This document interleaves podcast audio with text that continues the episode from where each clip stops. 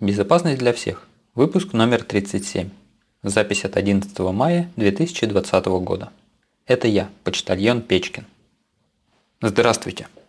В восьмом выпуске подкаста я рассказывал про шифрование электронной почты, а именно про PGP и S-MIME. Оба эти протокола позволяют шифровать почту таким образом, что переписка доступна только конечным пользователям и не видна серверу. Ни один из них широко так и не стал использоваться. Причиной тому является сложности в настройке и управлении. Обычному пользователю зачастую не по силам разобраться с ними. Сегодня я расскажу про почтовый сервис Proton Mail. Он предоставляет возможность шифрования почты для своих пользователей, а также позволяет послать зашифрованное письмо внешнему адресату, который использует почтовый сервис без поддержки шифрования. Давайте разбираться, как это реализовано в Proton Mail. Proton Mail – почтовый сервис, который позиционирует себя как сервис, предоставляющий надежное шифрование электронной почты. В 2016 году компания выпустила документ, в котором говорится следующее. Proton Mail консервативно предполагает, что все почтовые сервера в конце концов могут быть скомпрометированы. Поэтому Proton Mail использует шифрование для того, чтобы сообщения электронной почты никогда не попадали на сервер в открытом виде. Если на сервере содержатся только зашифрованные сообщения, то угроза компрометации основного сервера уменьшена. Разработчики Proton Mail создавали свой сервис с учетом возможных угроз. Первая угроза – это компрометация сервера. Основной целью сервиса является защита переписки. В случае компрометации сервера атакующие получают доступ к хранящимся на нем данным. Поэтому переписка не попадает на сервер в открытом виде. Вместо этого клиенты шифруют переписку и отправляют на сервер уже зашифрованные данные. Расшифровать данные можно с помощью пароля, поэтому сервер не должен знать этот пароль. При этом сервер должен проверить, что клиент знает пароль, и отдавать зашифрованные данные только в этом случае.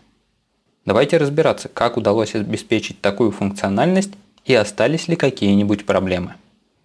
Обычно пароль отсылается серверу в открытом виде. Если сервер каким-либо образом будет скомпрометирован, также будет скомпрометирован пароль или его эквивалент. Чтобы избежать компрометации пароля, в Proton Mail используется протокол Secure Remote Password, который предполагает проверку пароля пользователя без передачи этого пароля по сети. Алгоритм работы этого протокола похож на алгоритм Диффи-Хелмана, но в отличие от последнего, для генерации общей части используется пароль клиента и верификатор, сохраненный на сервере в момент регистрации. Также этот протокол позволяет обеим сторонам убедиться, что другая сторона знает пароль или верификатор. Для защиты переписки в Proton Mail используется старый добрый PGP. Кратко напомню суть. Каждый пользователь имеет свою пару приватного и публичного ключа асимметричного шифрования. Для шифрования каждого сообщения генерируется симметричный ключ. Затем сообщение шифруется этим ключом. А сам ключ симметричного шифрования шифруется публичным ключом получателя.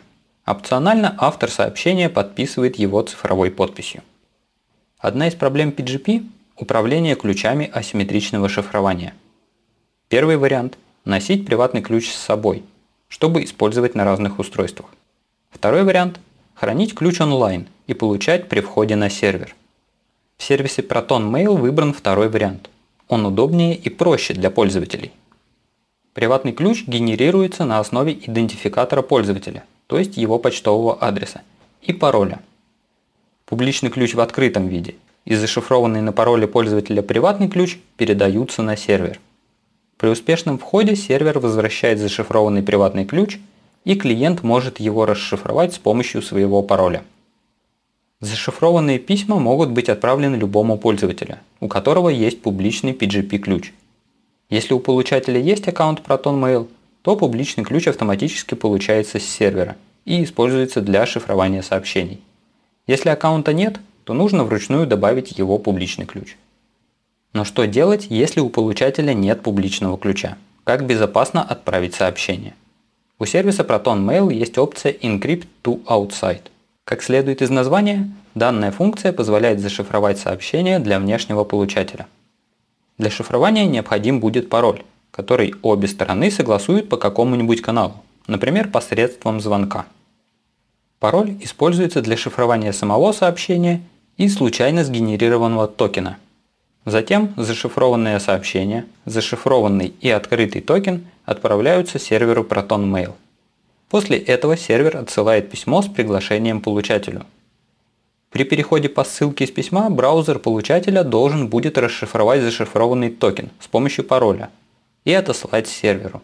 Если токен пользователя совпадает с тем, что хранится на сервере, значит пароль верный, и сервер может отдать зашифрованное сообщение.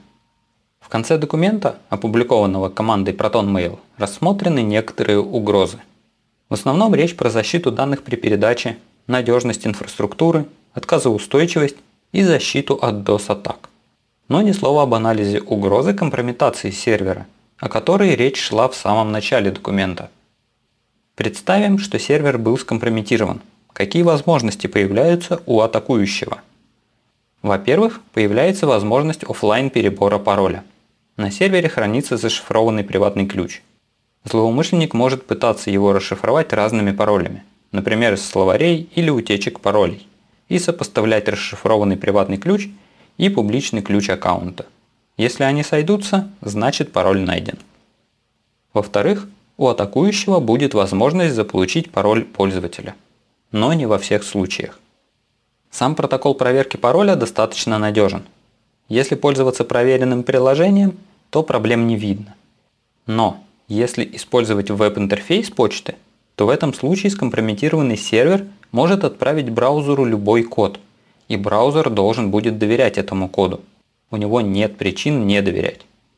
И вот этот подмененный код может, например, в дополнение к основной функциональности сервиса банально отправить введенный пользователем пароль на сервер злоумышленника.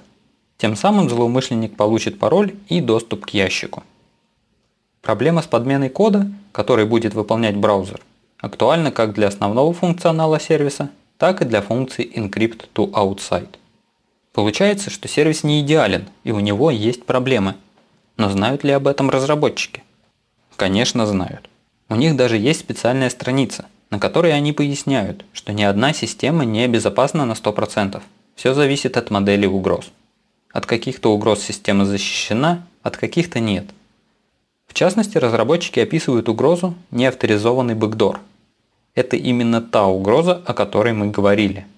Разработчики утверждают, что они реализовали различные механизмы защиты, которые усложняют исполнение этой угрозы, но полной гарантии защиты от нее нет. На этом про Proton Mail все. В следующем выпуске я расскажу про цикл безопасной разработки ПО, SDL. Что это такое, кто придумал, для чего и почему при существовании цикла безопасной разработки в софте все еще остается много дыр. До следующего выпуска.